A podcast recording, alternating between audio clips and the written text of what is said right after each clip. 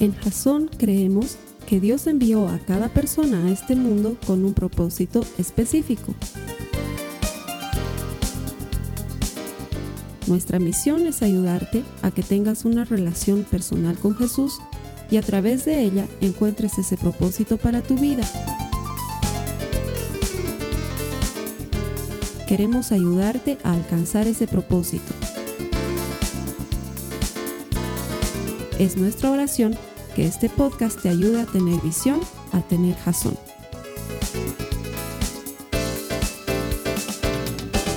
Gracias por conectarte, bienvenido a Jazón. Todas las semanas ponemos un mensaje de la palabra de Dios que llegue directamente a, no sé, tu computadora, tu tablet, tu teléfono celular, para que por medio de la palabra de Dios encuentres el propósito de Dios para tu vida. Eso para nosotros es vital porque estamos convencidos de que todo el que encuentra a Dios encuentra vida. Así que detrás de este mensaje de la palabra de Dios hay mucha intención, mucho deseo y mucha oración de que esto te sirva para encontrar la vida abundante que Jesucristo tiene para ti. Gracias por conectarte, bienvenido. A los hermanos, las hermanas que vienen aquí todas las semanas a ayudarme a predicar, a los miles que nos están viendo a través del internet, que el Señor les bendiga y les devuelva. Y por favor ayúdame a darle las gracias al que está a tu lado por venir a la iglesia, dile gracias por estar aquí, que el Señor te bendiga, que te hable por medio de su palabra. Hay algunos que tienen que realmente agradecer porque el que ha venido te está acompañando, ¿no? Entonces dale gracias, gracias por acompañarme, va a valer la pena, te prometo. Mira, estamos cerrando una serie, creo que ha sido una serie bonita y que ha sido una serie importante. Hemos explorado la vida de Josué a través de el cambio, porque Josué ha vivido un cambio muy fuerte, ha pasado de ser ayudante y vivir Primero como esclavo en Egipto a ser ayudante en el desierto, ayudante de Moisés, a ser el líder guerrero de la nación israelita y tomar la tierra prometida. Esa fue la razón para la cual Dios lo escogió. Todos estos cambios lo han llevado a experimentar momentos que para nosotros son útiles cuando los ponemos en práctica sacamos de la palabra de Dios el mensaje central y lo transformamos en alimento para que tú y yo vivamos el día a día. De eso se ha tratado esta serie. Si nos vamos a la cita base de la serie, si me puedes acompañar, por favor. Josué capítulo 1, verso 9. Esta vez no te voy a pedir que la leas, la voy a leer yo, pero acompáñame con la cita. Dice, mi mandato es, sé fuerte y valiente, no tengas miedo, no te desanimes, porque el Señor tu Dios está contigo donde quiera que vayas. Este mensaje Dios se lo da a Josué para anunciarle que venía un momento fuerte, un momento de cambio, un momento difícil, pero que iba a salir vencedor que iba a salir adelante de la dificultad, porque Dios estaba con él, esa es nuestra mayor garantía. Dios iba a estar protegiendo y cuidando a Josué y a los israelitas, pero a Josué le tocaba esta vez ser fuerte y valiente. Y hemos aprendido que hay ocasiones en las que te toca estar quieto y ver cómo Dios obra, y hay ocasiones en las que te toca pelear, entrar en el campo de batalla y hacer la obra de Dios ayudado por Dios mismo. Y durante tres semanas pasadas hemos aprendido cómo tenemos que abrazar el cambio en lugar de rechazarlo, cómo tenemos que abrazarnos de Dios porque Él es lo único que permanece eterno e inconmovible todo el tiempo del cambio y toda la eternidad. Y luego hemos visto cómo tenemos que pelearla, cómo tenemos que luchar por aquellas cosas que valen la pena. Hay batallas que valen la pena, hay batallas que no valen la pena. Hay que pedirle al Señor la sabiduría para saber escoger qué batallas debemos pelear. Y hoy vamos a cerrar la serie con un mensaje que le he puesto el nombre Entrega un legado. Todas las anteriores tres ha sido abraza, abraza, abraza, pero ahora sueltas, ahora entregas. El cambio también es un buen momento para eso, porque el cambio te está llevando a descubrir y entender cosas de Dios y de ti durante el cambio, y a vivir cosas importantes durante el cambio. Inseguridades, pero al mismo tiempo certezas. Qué maravilloso es el Señor. En medio de la inseguridad y la incertidumbre de qué pasará, cómo funcionará esto, luego también está Dios diciéndote tranquilo, yo estoy contigo, tranquilo, no desmayes, tú seguí adelante, yo voy a hacer que todo salga bien. Y entonces llega un momento en que tienes que soltar algunas cosas y tienes que hacerlo conscientemente, intencionalmente. ¿Por qué? Porque el cambio te está llevando a eso. De hecho, lo que vamos a ver hoy en la vida de Josué y lo que nos va a ayudar a cerrar la serie, tiene que ver con eso y con tener claro qué hizo el cambio por ti. Porque luego va a pasar también una cosa. El cambio va a quedar en el pasado. Y te vas a olvidar de lo que estás viviendo ahorita. La gente se olvida. Y no es que tenemos mala memoria, es que sencillamente el cerebro tiene que ocuparse en nuevas cosas. Y entonces esta época de cambio y las enseñanzas que has vivido a raíz de los cambios que estás viviendo en tu vida y las cosas buenas y malas, luego en el tiempo se diluyen y quedan olvidadas. Y es importante que los hitos, las cosas que realmente lo valen, sean marcadas y queden ahí. Es como este amigo que tengo que está lleno de tatuajes, no todo, pero tiene muchos tatuajes. Y le pregunto alguna vez, porque hay algunos que sí se ven y otros que no se ven, y le pregunto, ¿y por qué te has hecho este tatuaje? Y curiosamente, no sé si todos, pero la mayor parte de las personas que conozco que se tatúan, Detrás de cada tatuaje hay un recuerdo, hay una historia. Este me lo tatué cuando murió mi padre y no sé qué. Este me lo tatué cuando estaba volviendo de los Estados Unidos y me iba a quedar aquí en Bolivia. Este era porque tenía una herida fea aquí, una cosa que se me hizo una marca y entonces me lo han cubierto. Y tienen historias. Y con esto no estoy diciendo que... Eh, hermano, anda a tatuarte porque esa es una decisión personal que personalmente no estoy ni, ni, ni, de acuerdo ni a favor. Es una cosa en la que tendría, vamos a tomar un café para charlemos de tatuajes, pero ese no es el tema de hoy. El tema es que detrás de los tatuajes hay una historia. ¿Sí? Y eh, eso habla de algo que has vivido y por eso lo has querido marcar en tu cuerpo. Y me ponía a pensar cuando escuchaba esta historia, qué, qué lindo y qué emocionante y al mismo tiempo qué creepy sería que a Pablo le preguntemos, mostranos las marcas de tu cuerpo. Porque Pablo no tiene tatuajes, pero su cuerpo está lleno de marcas. De la vez que lo apedrearon en Listra, de la vez que lo agarraron y lo golpearon con varas, de la vez que lo azotaron en tal lugar. Y yo creo que si Pablo se saca la camisa y nos muestra su cuerpo, está lleno de marcas y él tiene una historia detrás de cada marca. No me imagino que él te diga esto del brazo, ah, no sé, che, ¿cómo me habré hecho? No, él la tiene claro, son las mordidas de la serpiente que me mordió cuando bajamos del barco cuando estábamos yendo a Roma. Y tiene las marcas ahí. Y hay una historia. Y eso le ayuda a recordar que Dios ha sido fiel. Pude haber muerto. Me mordió la serpiente y me pude haber muerto. Y no, todavía estoy aquí. Todavía tengo un propósito que cumplir. Y esta marca que tienes aquí, Pablo, ah, fue una pedrada enorme que me dieron en Derbe y Dios ha sido fiel. No me morí de la pedrada y estoy aquí para contarlo. Eso es lo que quiero que recuerdes.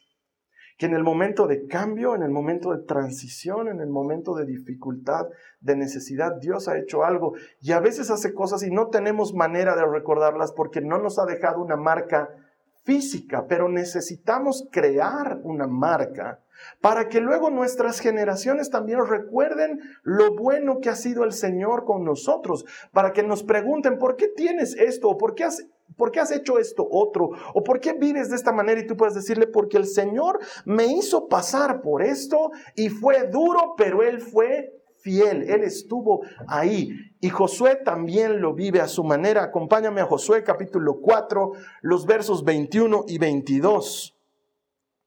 Entonces Josué les dijo a los israelitas, en el futuro sus hijos preguntarán, ¿qué significan estas piedras? Y ustedes podrán decirles, aquí es donde los israelitas cruzaron el Jordán sobre tierra seca. ¿Qué hizo Josué? Habían cruzado el río Jordán y esto es una es una manera de demostrarnos cómo Dios estaba haciendo lo mismo que hizo con Moisés, ahora con Josué. Con Moisés atravesaron el mar rojo en seco. Con Josué atravesaron el río Jordán en seco.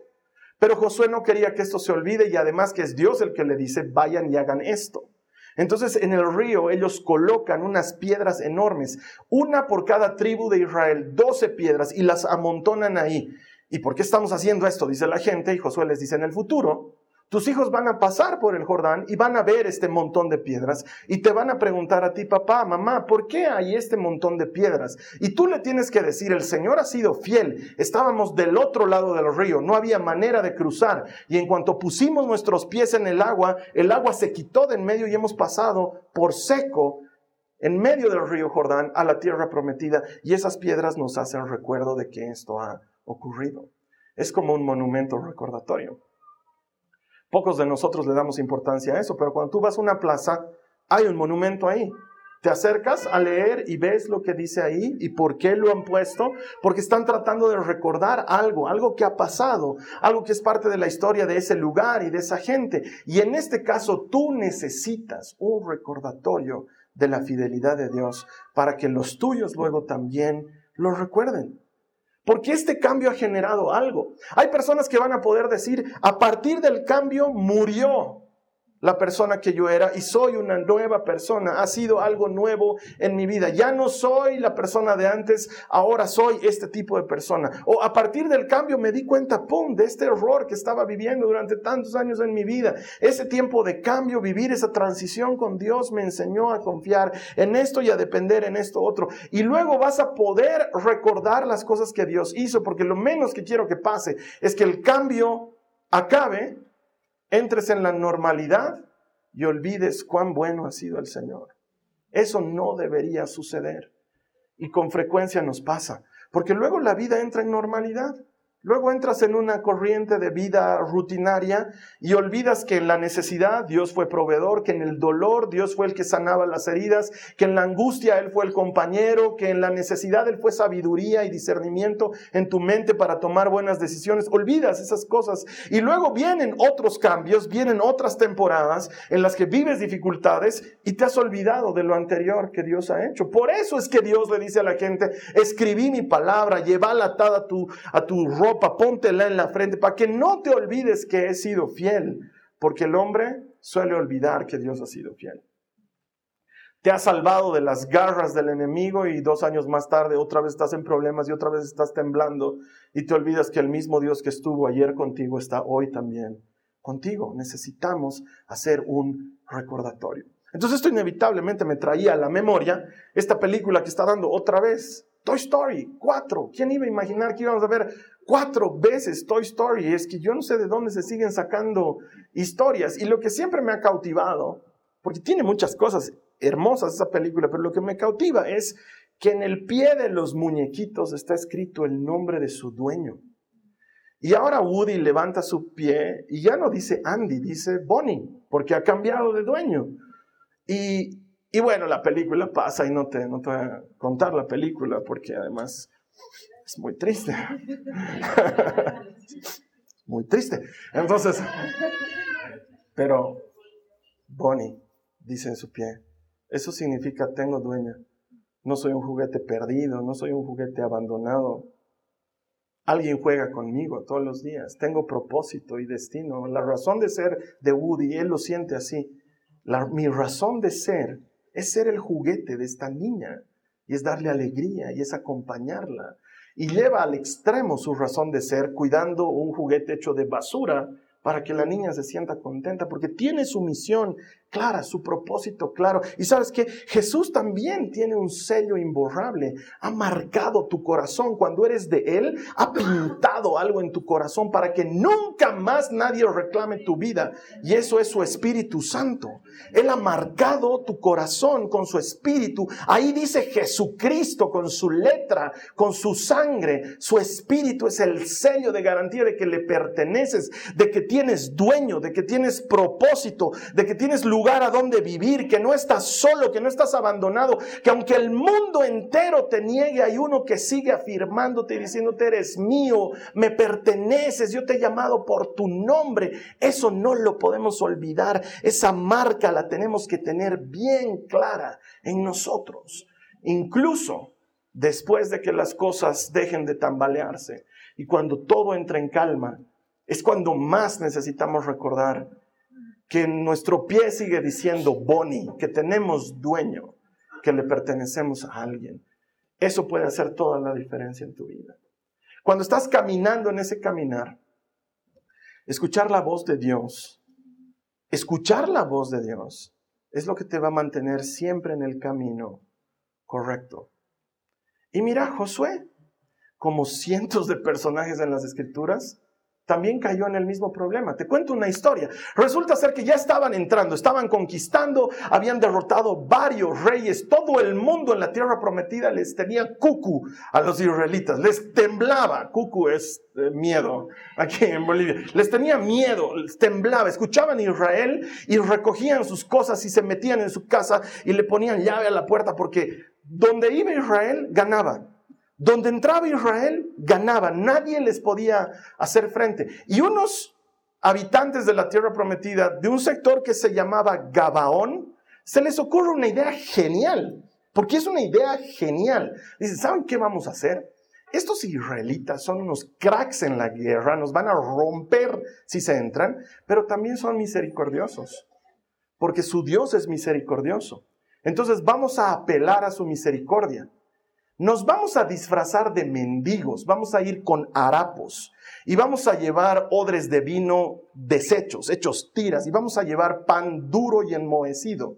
Y les vamos a hacer creer que venimos de un pueblo muy, muy, muy lejano, aunque la verdad es que estaban al lado de donde iban a entrar los israelitas.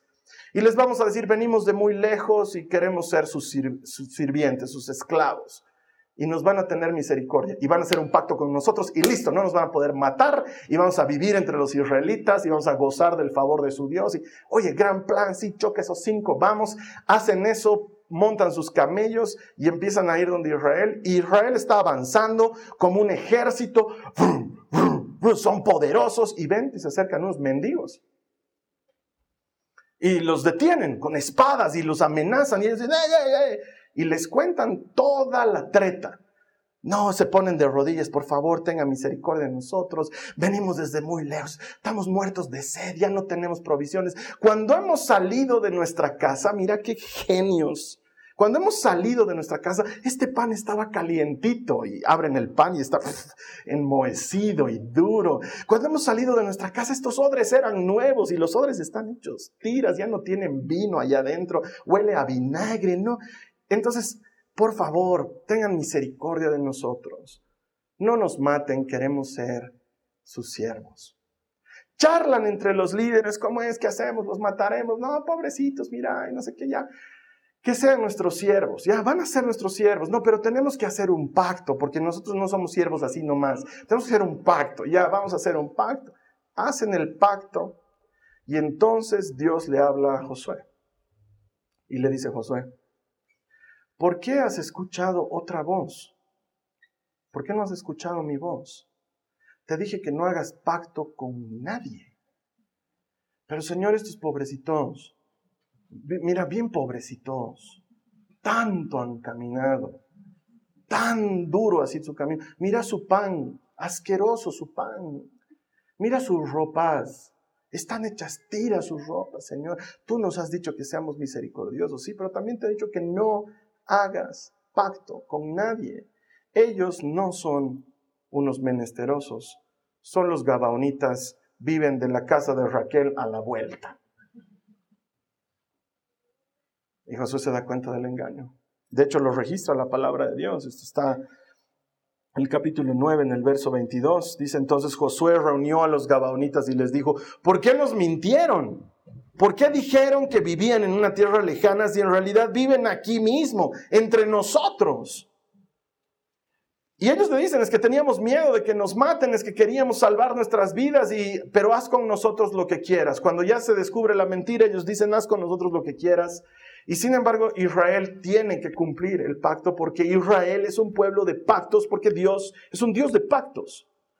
Entonces, aunque hemos desobedecido a Dios, ya hemos hecho un pacto con ustedes, no los vamos a matar, pero desde el día de hoy hasta que se mueran, ustedes van a ser aguateros en el reino de Dios. Y los gabaonitas han sido aguateros toda la historia de Israel hasta que Israel cayó en Babilonia.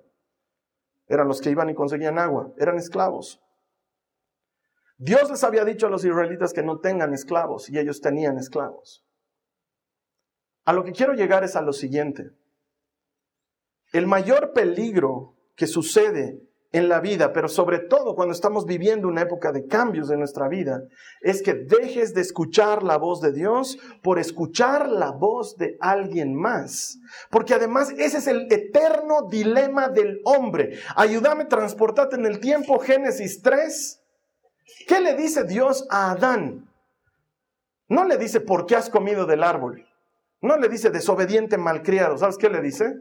Por cuanto escuchaste la voz de tu mujer, en lugar de escuchar mi voz, plan, plan, plan, plan, plan, plan, todas las consecuencias. ¿Qué le dice a Eva? Desobediente, malcriado, cochina. ¿Qué está comiendo? No le dice eso. ¿Qué le dice? Por cuanto escuchaste la voz de la serpiente en lugar de mi voz. Quiero que entiendas esto porque es muy profundo y es central en la vida del creyente. Cuando Dios dice, escucha mi voz, lo que te está diciendo es, hazme caso. Haz caso lo que te digo. No es solamente escucharle, es recibir lo que Él me dice y hacerle caso. La vida del cristiano se deriva entre dos vértices. Fe, te creo, y obediencia, te hago caso. Esas son las dos cosas centrales para Dios.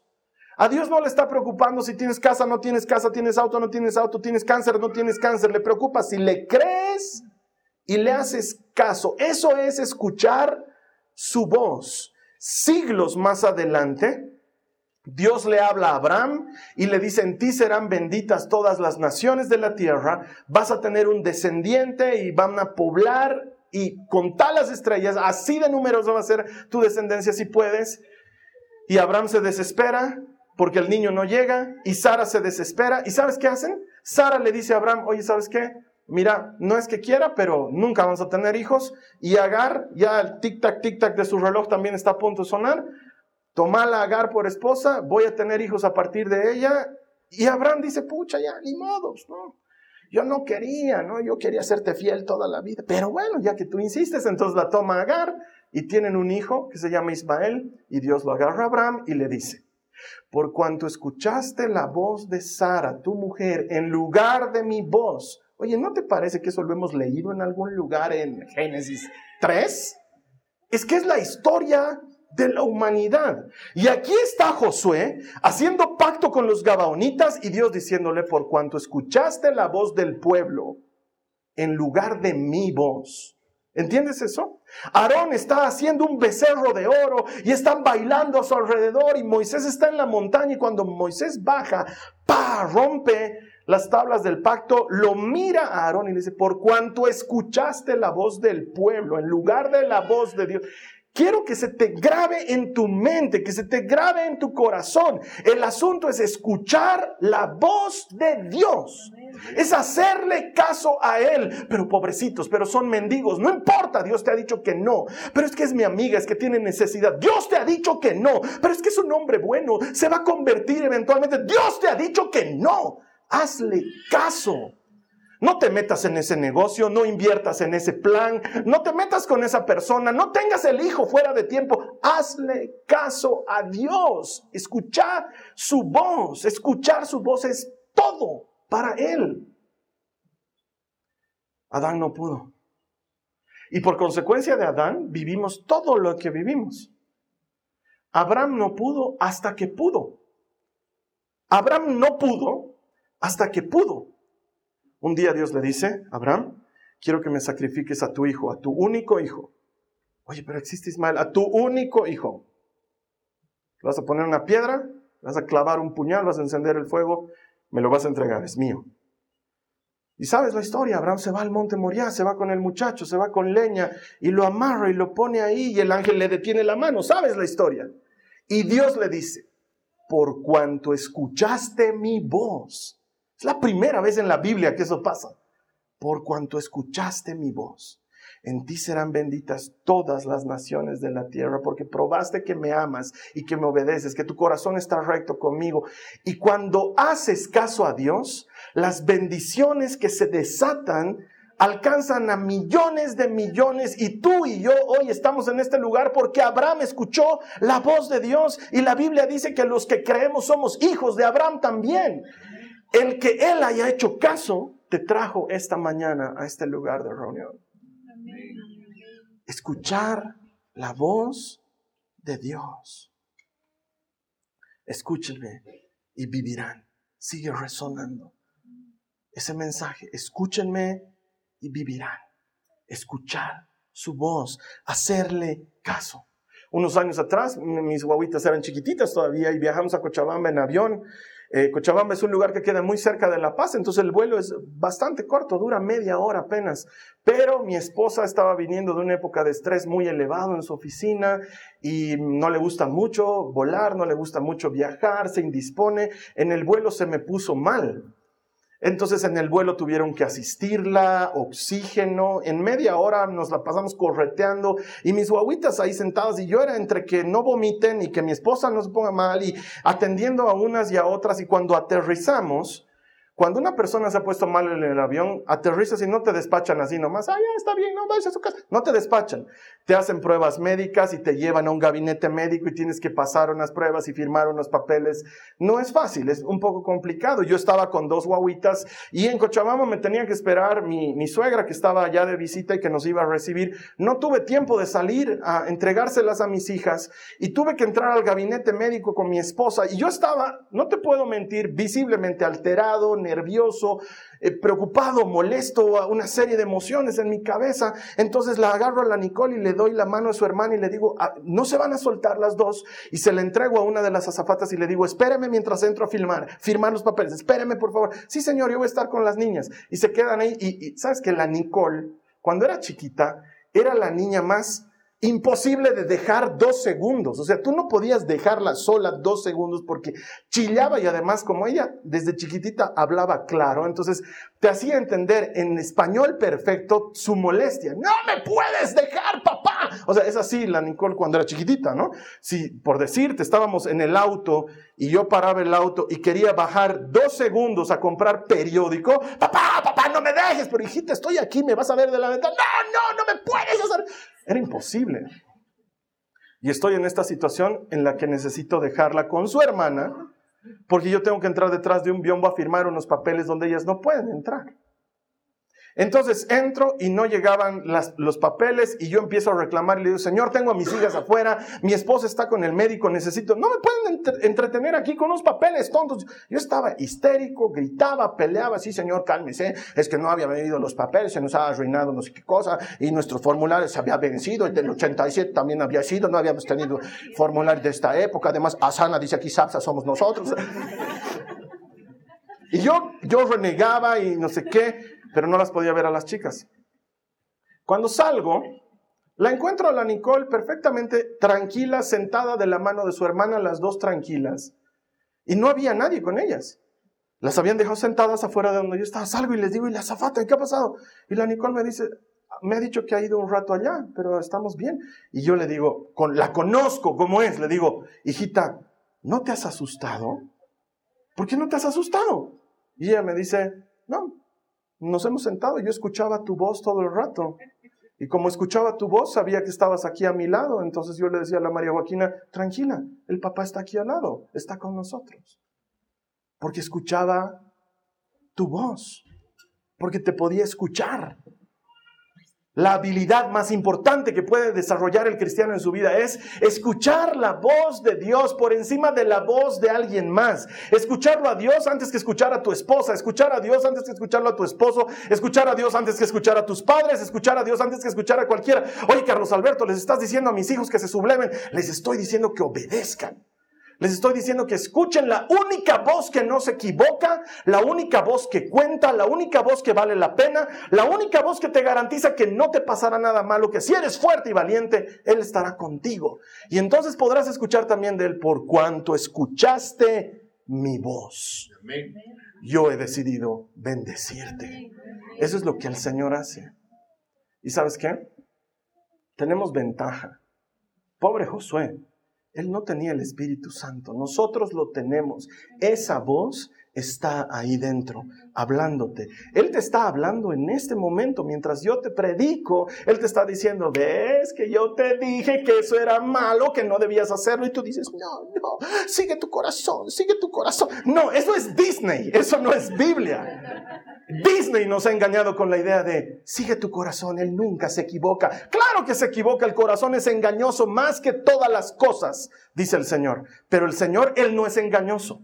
Puedes escuchar su voz y no tener problemas. No es la voz de tu conciencia, no es la voz de Disney en tu cabeza, es su Espíritu Santo.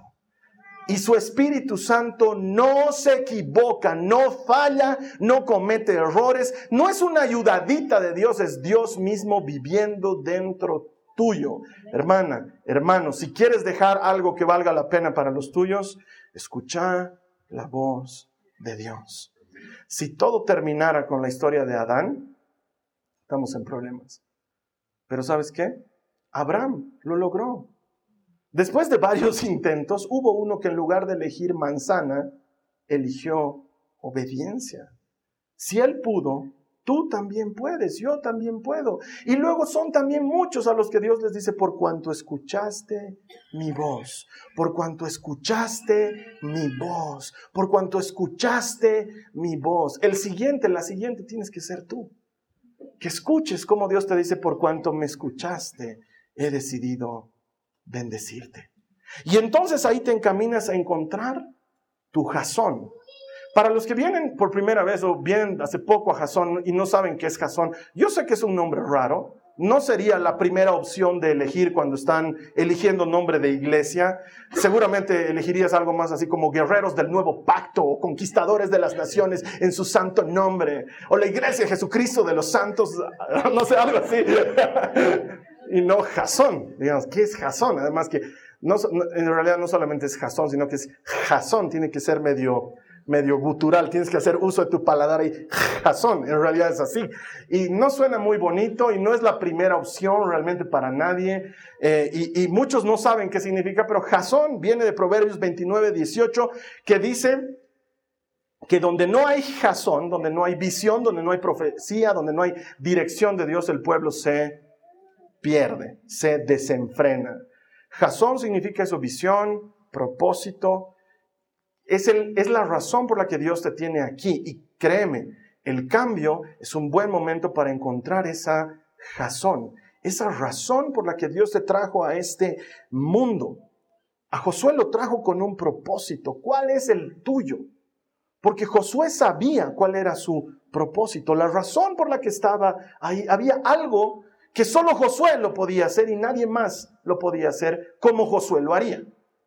Porque cualquier otro podía guiar al pueblo, claro que sí, pero como Josué, nunca. Josué es único como tú eres único, como tú eres única, como yo soy único. No hay otro. Dios te ha traído a este mundo con un propósito. Mira lo que le dice Dios a Josué en Deuteronomio. Antes de que comience el libro de Josué, en Deuteronomio 31, los versos 7 al 8, le dice, o está diciendo la Biblia, perdón, luego Moisés mandó llamar a Josué y en presencia de todo Israel le dijo, presta atención, sé fuerte y valiente. Oye, ¿no se parece esto a Josué 1? Claro. Dios no le ha cambiado el discurso a Josué. Sé fuerte y valiente, pues tú guiarás a este pueblo a la tierra que el Señor juró a sus antepasados que les daría. Tú serás quien las repartirá entre ellos y se las darás como sus porciones de tierra. No temas ni te desalientes, porque el propio Señor irá delante de ti. Él estará contigo, no te fallará, no te abandonará. ¿Te imaginas cuando luego Josué escucha esto, ya no de boca de Moisés, sino que lo escucha directamente de Dios?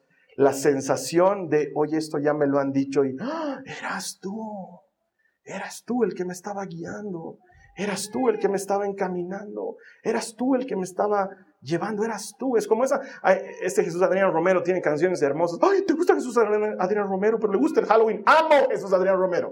Amo. Nos podemos pelear si quieres. Tiene una canción que dice, eras tú. Yo no lo entendía, dice la canción. El que para atraerme así, mi corazón hería. Hoy, ¿cómo es eso? Así es que Dios permite todo para bien de los que lo aman. Muchas cosas suceden para Él atraerte y que encuentres su propósito. Como te cuento algo de mi vida. Resulta ser que, ya sabes de memoria, si has escuchado mis prédicas en algún momento, te lo he dicho, he ido a más velorios, entierros y funerales de los que nadie en todo este salón ha ido, ni siquiera sumando. He ido a todos, todos los que te puedas imaginar. He visto gente morirse, gente se ha muerto en mis brazos. La muerte es una cosa que me ha pasado mucho en la vida. Es algo que no me gusta, todavía no lo entiendo, pero me pasa. Y estoy ahí otra vez en un velorio. Y estoy en uno de esos tantos y me piden que hagan lo que hago en los velorios, que de hecho tengo amigos que se burlaban de mí, me decían el ministerio de velorios, porque parecía que era lo único que hacía en la vida. Estoy en el velorio, saco la Biblia, leo un pasaje para la gente, los invito a meditar en algo de la escritura, oramos, cantamos, cierro mi Biblia me salgo del velorio y estoy en la puerta y estoy peleándome con el Señor. Y le digo, ya es el colmo, Señor, oye, ten, también piedad de mí y de mi estado de ánimo. No me gustan los velorios. ¿Qué hago yo aquí? ¿Tú crees que para mí es alegre? Esto es depresivo. No me gusta, Señor. Yo también sufro, yo también tengo interrogantes acerca de la muerte. Algún día se me va a morir gente que amo, Señor. No estoy listo. Estaba peleándome con Dios en la puerta. Pero nunca me voy a olvidar sobre todo de este hecho, que le digo, Señor, ¿qué tiene que ver con mi propósito en la vida? Como que ya sería buen momento de que me digas, si este es mi propósito, por lo menos avísame, para que yo sepa que ya he venido a velorios al mundo y listo, ya la tengo clara, y a eso me voy a dedicar. Dime, ¿no? En lo que estoy discutiendo con Dios a solas, él y yo, llega una hermana a visitar a la gente del velorio. Y me agarro en la puerta y me dice, porque este no era un velorio del grupo cristiano en el que estábamos, era velorio X. Y me agarro en la puerta y me dice, ¿cómo estás aquí? ¿Lo conocías al fulano? No, no lo conocía todavía. Así me toca. Y me agarra de mis dos manos y me mira a los ojos y me dice, no me podría haber imaginado mejor persona para este momento y para esta familia que tú, Carlos Alberto. Gracias por haber venido a este velorio. Y se entra. Y escucho como Dios me dice, ¿qué me estabas preguntando?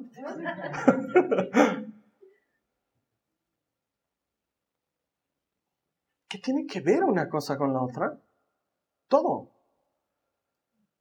Con los años y con el tiempo he entendido que el propósito de Dios para mi vida es ser un animador. Eso es lo que soy. Lo tengo claro, no tengo pena de decirlo, no va a ir en mi tarjeta de presentación jamás. Pero sé, ¿a qué has venido a este mundo? A animar. Eso es lo que hago. Charla conmigo y vas a salir animado. Escucha una prédica, te va a animar. Eh, anda a jugar fútbol conmigo, vas a salir animado. Animo donde voy. Animo a mis hijas, animo a mi familia. Animo, animo, animo, animo. Y un velorio es lo que necesita. Y ahí estaba yo en ese velorio. Y si bien yo creo que mi verdadero ministerio es la predicación y que todo gira en torno a la palabra, Estoy feliz de saber cuál es mi propósito en esta vida. Estoy contento porque eso me ayuda a tomar decisiones. Cuando me invitan a hacer algo y no tiene que ver con mi propósito, pues no lo hago. Así se ve hermoso. Así me ofrezcan plata, así me ofrezcan comodidad o me ofrezcan lo que sea. No es mi propósito, no lo hago. Pero si es mi propósito, claro que sí. Me meto a eso. Y hermano, hermana, Josué la tenía clara. Él tenía que repartir la tierra a Israel y lo iba a hacer hasta el último día de su vida. ¿Y cuál es tu propósito? Te pregunto. ¿Para qué estás aquí? ¿Para qué vienes a la iglesia todos los domingos? ¿Para qué asistes a un grupo pequeño? ¿Para qué te conectas por el internet? Ah, es que quiero recibir de la palabra. Gloria a Dios, bien por ti, pero ¿para qué? ¿Cuál es el para qué de lo que estás haciendo? Porque hay un para qué. Hay un propósito, una razón. Algo por lo cual debería ser recordado el día de mañana, cuando pases, cuando ya no estés aquí. Porque vas a pasar, tú y yo vamos a pasar. Pero algo deberían recordar de ti tus hijos, algo deberían recordar de ti la gente que te conoce. ¿Qué van a recordar de ti? ¿Cuál es tu propósito? Y yo sé que para muchos es como que trato, de veras, Carlos Alberto, que quiero encontrar mi propósito, pero todavía no sé cuál es mi propósito, pero te lo debes a ti mismo. No estás aquí por casualidad, estás aquí con un propósito y te das cuenta que el propósito de Dios es de Dios cuando beneficia a alguien más que a ti. Porque Dios te ha traído para hacer algo por alguien más que tú. ¿Cuál es tu propósito? ¿Y cuál es tu compromiso con esta iglesia en la que te alimentas? ¿Cuál es tu compromiso aquí? Carlos Alberto, yo estoy de paso nomás. Igualito, caíste hoy día, te llegó el machazo. ¿Cuál es tu razón de estar aquí? Porque es bien fácil estar hoy y no estar mañana, a menos que sientas que esta es tu casa.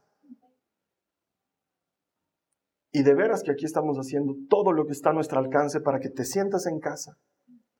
Pero solo tú eliges estar en casa. Veo unos hermanos que se conectan desde Orlando, Florida, y que se alegran y dicen, entre ellos se comentan en cosas, no me hablan a mí, entre ellos. Oye, mira, los he encontrado. El otro le responde, wow, vamos a poder seguir viendo. Ellos se sienten en casa cuando ven este mensaje. ¿Cuál es tu compromiso con casa? En casa tú levantas los platos, en casa guardas la ropa, en casa cierras la puerta. ¿Cuál es tu compromiso? Tienes que encontrarlo. No estás aquí por casualidad, no estás aquí por transición. Estoy aquí entre lo que encuentro un lugar y no. No te estoy hablando ya ni siquiera de jazón, te estoy hablando de cuál es la razón por la cual estás en la iglesia. ¿Cuál es ese propósito? Porque hermano, nosotros no somos consumidores espirituales. Somos contribuyentes espirituales. No es que ha salido el último disco de Miel San Marco, compraremos, compraremos. Eso es ser consumidor. Es cómo puedo hacer que el último disco de Miel San Marcos bendiga a otros a través de mí. Eso es ser contribuyente. ¿Cómo puedo hacer? Hay gente que dice, orgullosos y está bien. Ah, todas las prédicas de mi iglesia están ahí en internet. Bien, hermano. ¿Qué haces con todas esas prédicas subidas ahí al internet? Porque una cosa es consumir otra cosa es contribuir. Y nosotros no somos consumidores, nosotros somos contribuyentes. No hemos venido a engordar, hemos venido a ayudar a otros a conocer a Jesucristo. Y así como Josué tenía un propósito, tú también tienes uno. Entonces, y solo entonces, vas a poder legarle algo a alguien más. Vas a poder entregarle un legado a alguien más algo que valga la pena recordarse, esa piedra conmemorativa del inicio, que diga, he pasado por aquí y ya no soy la misma persona. Mira lo que le sucedió a Josué, ya terminando su libro en el capítulo 21, el verso 45, dice, ni una sola de todas las buenas promesas que el Señor le había hecho a la familia de Israel quedó sin cumplirse. Todo lo que él había dicho se hizo realidad, por cuanto escuchaste mi voz, he decidido bendecirte. Y cuando le haces caso, todas sus promesas se cumplen. Ni una sola queda por cumplirse, ni una sola. Muchos se afanan por dejarle algo a sus hijos. Y no está mal, no tengo nada en contra. Pero hay gente que dice, mm, este departamentito va a ser para el fulano y este autito va a ser para la sutana, para que no se estén peleando. Porque además te mueres y se matan, ¿no? Eh? Por un baño se matan entre hermanos, es grave. Y la gente piensa dejarle cosas. Hay otros más sabios que dicen, no, lo que yo les voy a dejar es una profesión, una carrera. Los voy a dejar estudiados, licenciados, maestrantes o doctores.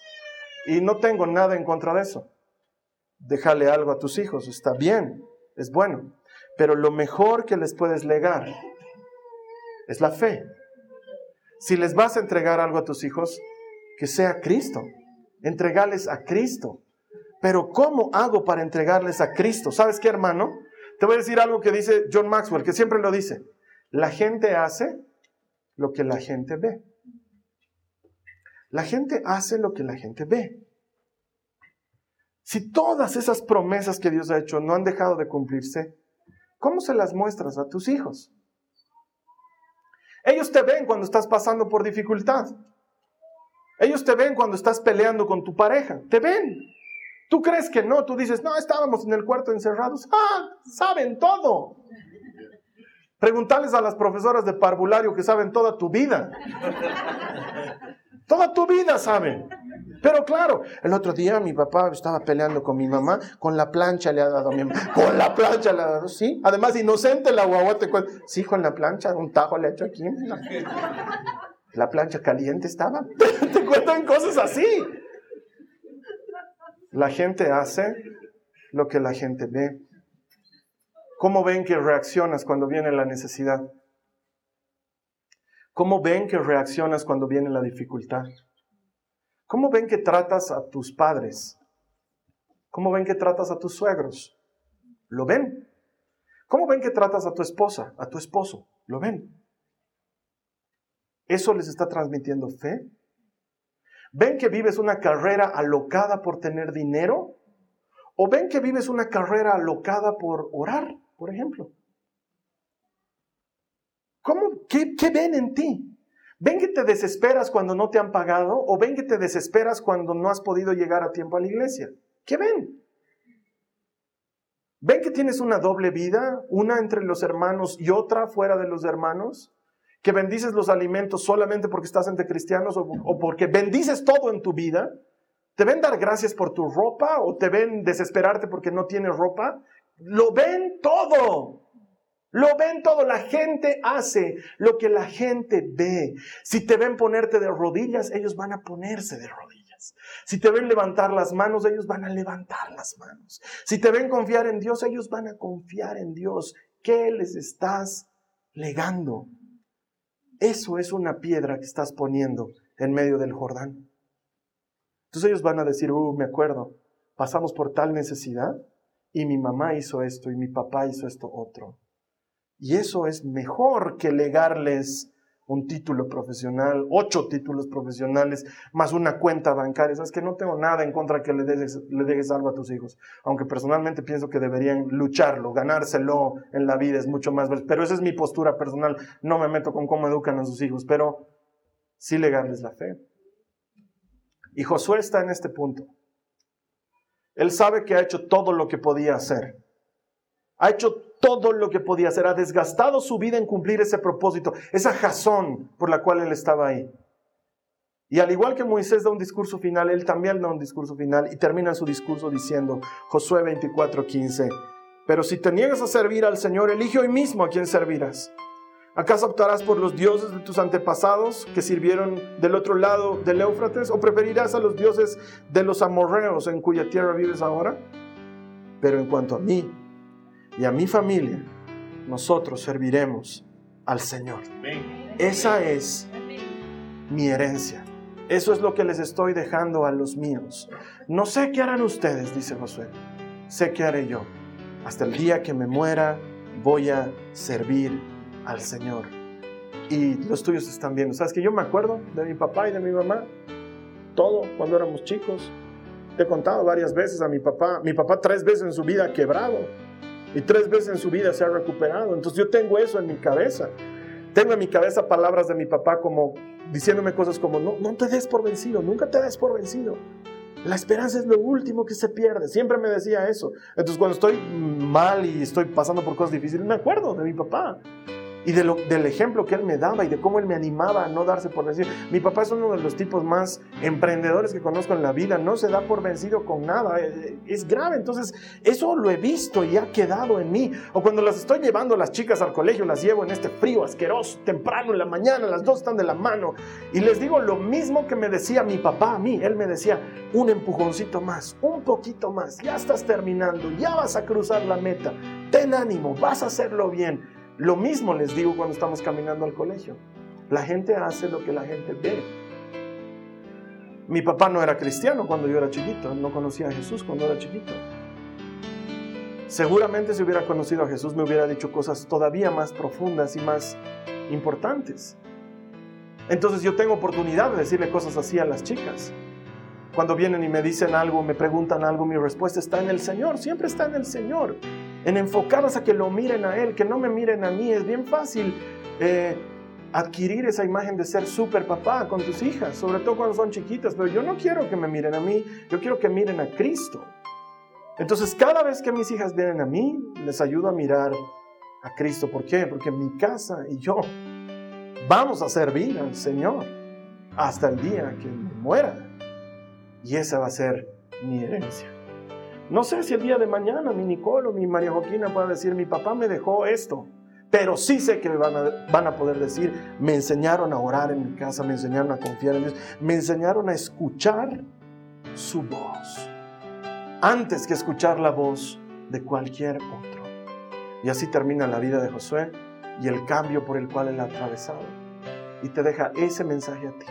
Solta ahora algo, algo que le puedas dejar a alguien más algo que valga la pena de ser recordado.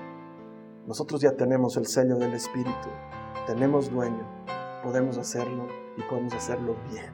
Yo te invito a que cierres tus ojos ahí donde te encuentras. Vamos a orar. Ponte a pensar en esto. ¿Qué va a recordar la gente de ti? Porque seguramente algo van a recordar. Y entre eso está lo que le vas a heredar a los tuyos. ¿Qué les vas a legar? ¿Qué les vas a dar que la polilla no se pueda comer? ¿Qué les vas a dar?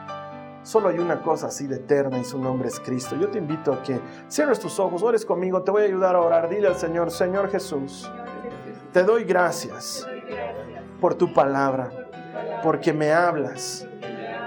Hoy escojo escuchar tu voz antes que cualquier otra. Escuchar tu voz antes que cualquier otra. Háblame. Muéstrame tu propósito. Enséñame mi jazón. ¿Para qué estoy aquí?